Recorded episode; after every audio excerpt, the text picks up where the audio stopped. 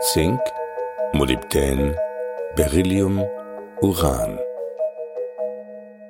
Bergbau und Zeitgeschichte in Nord- und Südtirol 1935 bis 1955.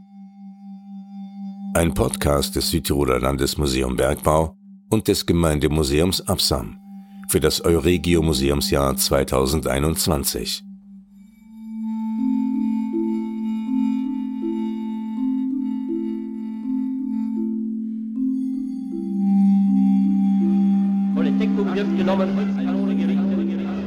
alte Holzkanone gerichtet, Schuss auf die Ehrenscheibe, hat der Schauleiter und Landesoberst Schützenmeister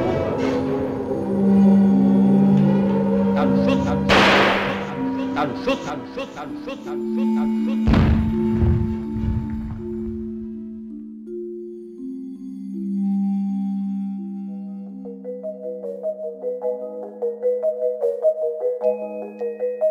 Der Wert und der Abbau von Bodenschätzen ist immer von politischen und oft militärischen Machtfaktoren mitbestimmt.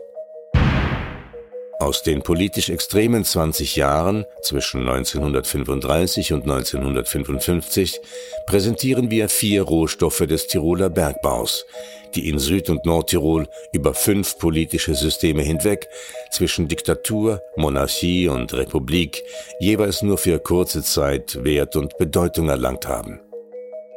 Diese vier Bodenschätze gehören nicht zu den Erzen des traditionellen Tiroler Bergbaus, sondern sind typische Industrierohstoffe des 20. Jahrhunderts. Zink, Molybdän, Beryllium und Uran.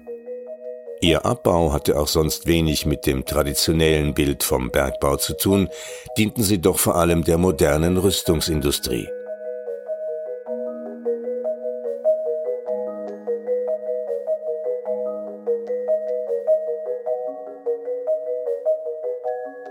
Teil 4 Beryllium. Schenna, Südtirol. Von Namibia nach Meran. Berylliumbergbau 1944-45 Dieses Testen von immer neuem Material, Material zu erforschen auch, ist ein ganz, ganz wichtiger Teil der deutschen Kriegswirtschaft. Das Interessante an diesem Masul ist, dass man das ja quasi wirklich bis zum letzten Tag gemacht hat. Da sieht man auch, wie Rüstung und Kriegswirtschaft funktioniert hat. Und dass die schon gar nicht mehr wahrgenommen haben, an sich gibt es gar kein deutsches Reich mehr, an das man das schicken kann, so ungefähr, aber man macht einfach weiter. Dr. Philipp Aumann ist Historiker und Kurator am Historisch-Technischen Museum in Benemünde. Die Versuchsanstalten Benemünde waren von 1936 bis 1945 das größte militärische Forschungszentrum Europas. Auf einer Fläche von 25 Quadratkilometern arbeiteten bis zu 12.000 Menschen gleichzeitig an neuartigen Waffensystemen. 1944 war Alois Tränkwalder aus Schenna bei Meran 31 Jahre alt. Später wird er sich an den Herbst 1944 so erinnern. Eines Tages im Herbst 1944 erschien ein deutscher Ingenieur namens Paul Thieme mit sechs Leuten in der Gemeinde von Schenna, wo ich als Gemeindediener angestellt war, und erkundigte sich nach Arbeitskräften. Aus dem Studium alter Unterlagen hatte er vom Beryl-Vorkommen in der Masul-Schlucht Kenntnis bekommen und wollte nun den Abbau organisieren. Zunächst schien der Bürgermeister ratlos, fragte dann aber mich, ob ich nicht mitmachen wollte. Die meisten Männer waren ja im Krieg und es mangelte an Arbeitskräften. Er könnte für mich Freistellung vom Frontdienst erwecken, mich UK stellen lassen, das heißt unabkömmlich. So war ich natürlich einverstanden. Meine Aufgabe sollte darin bestehen, die Anweisungen Teams umzusetzen und für einen geordneten Betrieb im Bergwerk zu sorgen.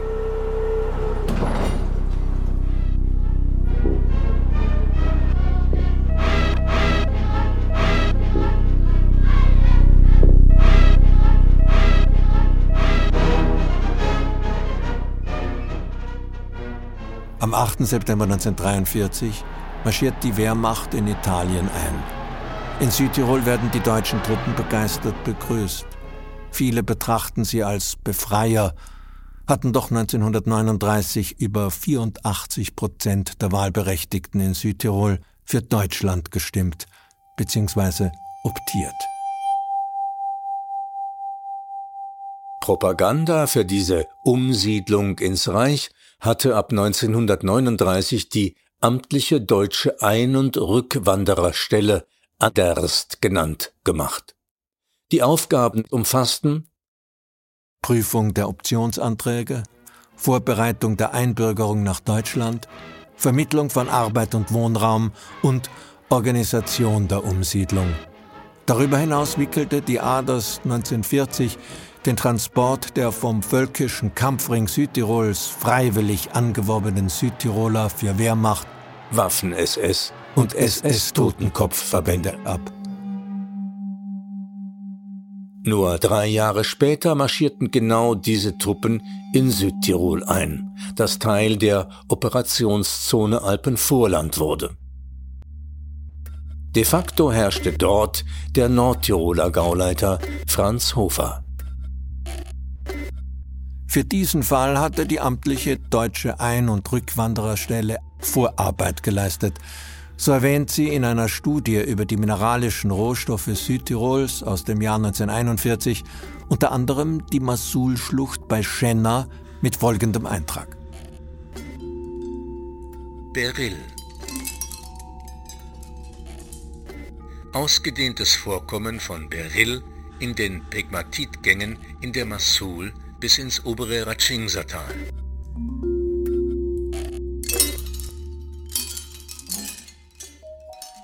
Das Vorkommen von Masul ist aufgeschlossen, das heißt mit Stollen erschlossen, und ergab ein Haufwerk mit 12% Berylliumoxid, derzeit gefristet, also eingestellt. Besitzerin die Società Anonyma Richard Ginori aus Mailand. Rohmaterial zur Herstellung des für Legierungen wichtigen Berylmetalls.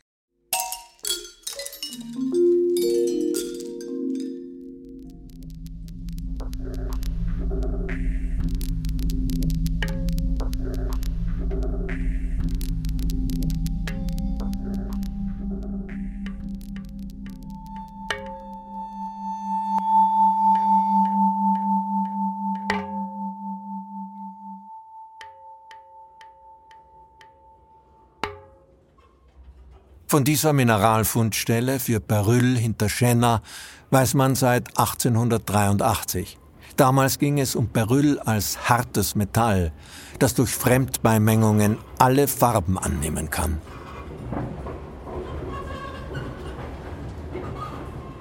Daher taucht Beryl immer wieder als Schmuckstein auf, denn farbige und transparente Kristalle werden gerne verschliffen. Leider zeigte sich das Beryl von Masul in unansehnlich grauer Farbe. Die Kristalle aus der Masul-Schlucht waren für den Mineraliensammler interessant, während die Juweliere über das schlichte Aussehen derselben mitleidig die Köpfe schüttelten.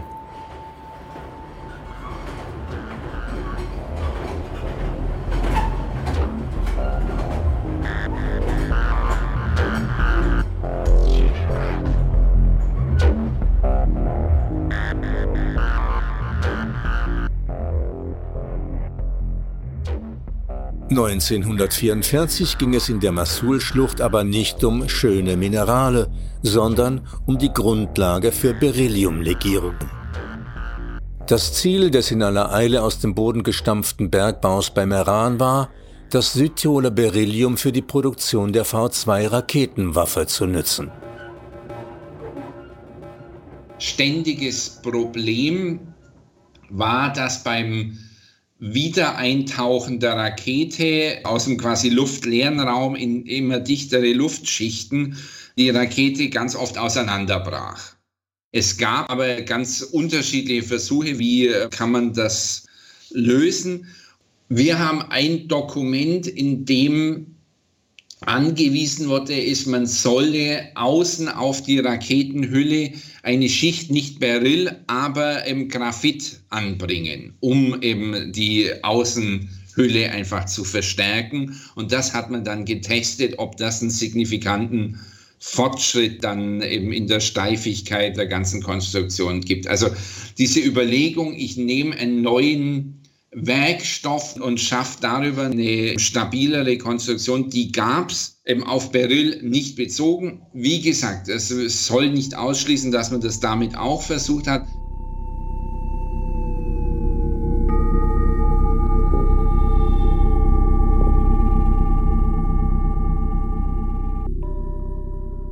Die kommissarische Leitung, so nannten die deutschen Besatzer die Betriebsübernahmen, des Berylliumbergbaus in der Masul-Schlucht hatte die Otavi Minen- und Eisenbahngesellschaft in Berlin übertragen bekommen. Eine Gesellschaft, die bereits im Zuge der deutschen Besetzung von Teilen der Tschechoslowakei 1938 Abbaurechte erhalten hatte. Gegründet worden war die Otavi Minen- und Eisenbahngesellschaft OMEC aber bereits im Jahr 1900 als sogenannte Kolonialgesellschaft. Sie sollte im damaligen Deutsch-Südwestafrika, der heutigen Republik Namibia, die Otavi-Bahn errichten und Kupfererz für die deutsche Industrie abbauen.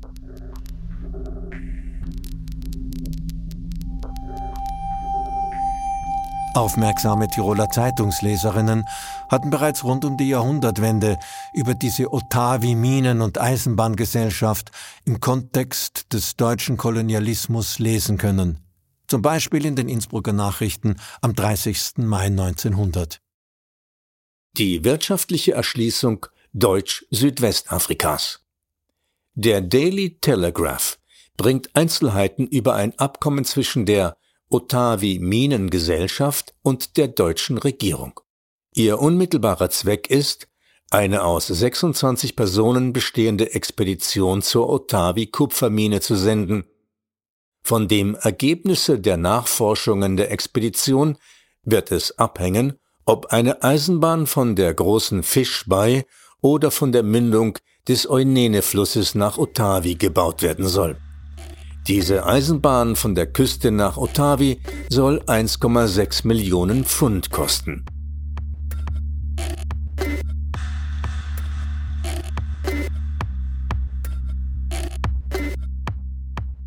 Sieben Jahre später, nach einem mit brutalster Gewalt niedergeschlagenen Aufstand, der heute als Völkermord an den Nama und Herero bezeichnet wird, berichteten am 1. März 1907 die Innsbrucker Nachrichten auf der Titelseite über die Zukunft der deutschen Kolonien. Und in dieser Art von Zukunft hätten die Otavi-Minen für Deutschland eine bedeutende Rolle gespielt. Kupfer bezog, Kupfer bezog Deutschland, Deutschland, im Jahr 1905 im Werte von 156 Millionen Mark. Millionen Mark. Kupfer wird in den Kolonien, bereits produziert. In, in Südwestafrika in den, in den Otavi-Minen. Man hat bisher, Man hat bisher in der größeren, in der größeren Tiefe, Tiefe reiche Kupfererze von durchschnittlich 18% Kupfergehalt gefunden. Die Otavi-Minengesellschaft rechnet auf eine jährliche, auf eine jährliche Ausfuhr von 30.000 Tonnen, von 30 Tonnen Kupfererzen.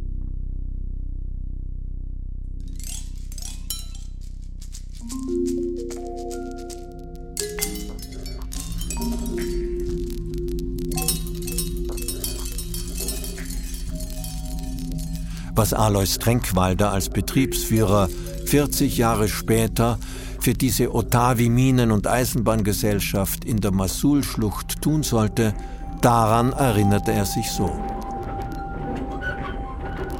Zunächst musste ich eine genaue Bestandsaufnahme des Grubengeländes durchführen. Die Baracken mit den 30 Schlafplätzen, die noch von den Italienern aus den 30er Jahren stammten, befanden sich in einem desolaten Zustand. Das meiste Gerät war für die Wiederinbetriebnahme des Bergwerkes ungeeignet. Thieme kam einmal wöchentlich von seinem Dienstsitz in Untermeis zur Kontrolle und erkundigte sich nach dem Baufortschritt. Es dauerte nicht lange, da erreichte uns eine zwei Eisenbahnwaggons umfassende Lieferung modernen Geräts. Ein neuer Kompressor, Bohrhämmer, Bohrer, diverses Kleinmaterial und sogar neue Kleidung, Hosen, Schuhe und so. Da es zu dieser Zeit Winter war, wurden wir auch mit Heizmaterial bestens versorgt. Inzwischen kamen zu den sechs Arbeitern, die Thieme mitgebracht hatte, es waren Überläufer aus oberitalienischen Bergregionen, noch fünf Einheimische hinzu. Ein Sargschneider, ein Tischler und drei Fuhrleute. Thieme war stets um eine friedliche Gemeinschaft bemüht und wies mich immer wieder drohend an, ja keine Unruhe im Bergwerk aufkommen zu lassen. Dazu gab die gute Versorgung aber keinen Anlass.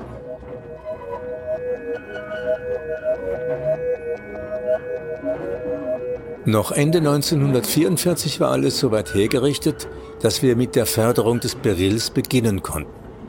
Den Transport wollte man mit einer Seilbahn vom Bergwerk nach Rifian im Passaiertal bewältigen.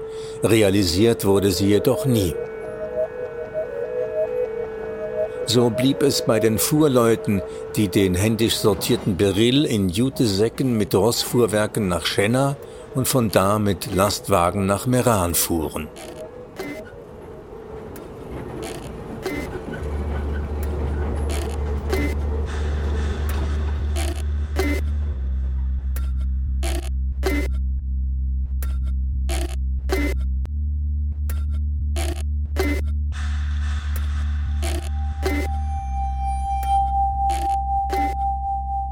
Letzte V2-Rakete wurde neun Tage nach dem Produktionsende im KZ Mittelbau-Dora am 27. März 1945 auf Antwerpen abgeschossen.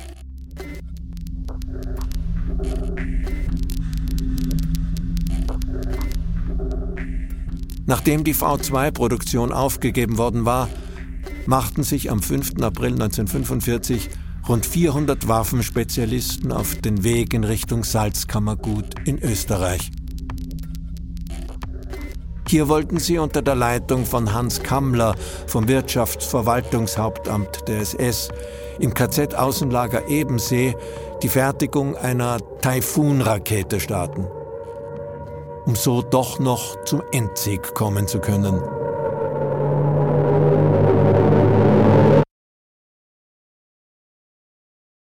Sechs Tage nach der Abreise der Spezialisten, am 11. April 1945, wurde das Konzentrationslager Mittelbau-Dora von den Amerikanern befreit.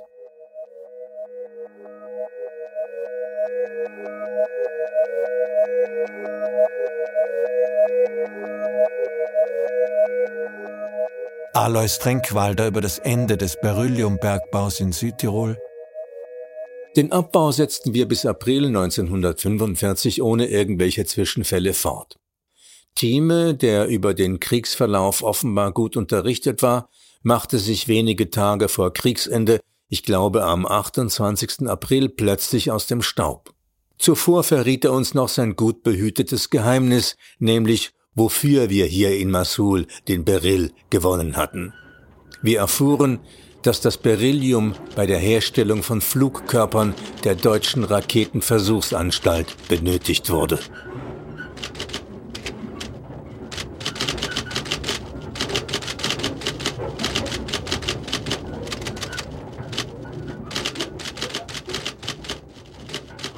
Zum bis heute genutzten Propagandabegriff Wunderwaffe schrieb Albert Speer in seinen Erinnerungen. Es war absurd, den feindlichen Bomberflotten des Jahres 1944, die im Durchschnitt mehrere Monate mit 4100 Flugzeugen 3000 Tonnen Bomben pro Tag auf Deutschland abwarfen, eine Vergeltung entgegensetzen zu wollen, die täglich 24 Tonnen Sprengstoff nach England befördert hätte.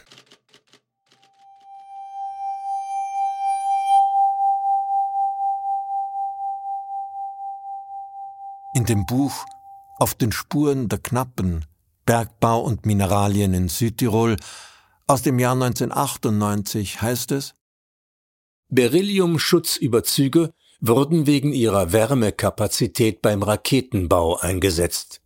Sie ermöglichen die Speicherung der Wärme bei kurzzeitiger Erhitzung, wie sie beim Wiedereintritt von Flugkörpern in die Erdatmosphäre auftritt.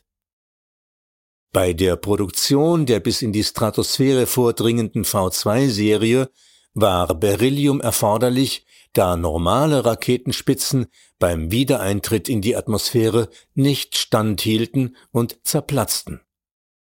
Deutschland hatte auf die großen Beryllium-Lagerstätten Russlands oder Südamerikas während des Krieges natürlich keinen Zugriff. Der kleine Bergbau Massul war so zu einem kriegswichtigen Zulieferbetrieb im Krieg gegen England geworden.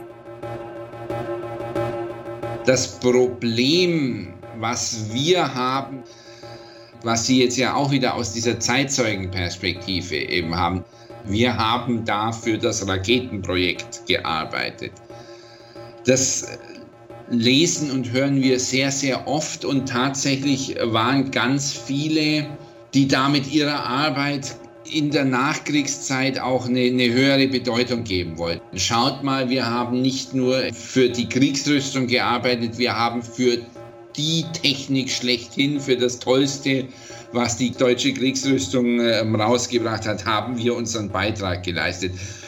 Bei diesen Aussagen sind wir immer ein bisschen skeptisch. Also äh, soll nicht heißen, dass wir Ihnen abraten wollen, eben das so auszudrücken, aber vielleicht das bisschen mitzudenken in Ihrer Darstellung wäre sicher wichtig.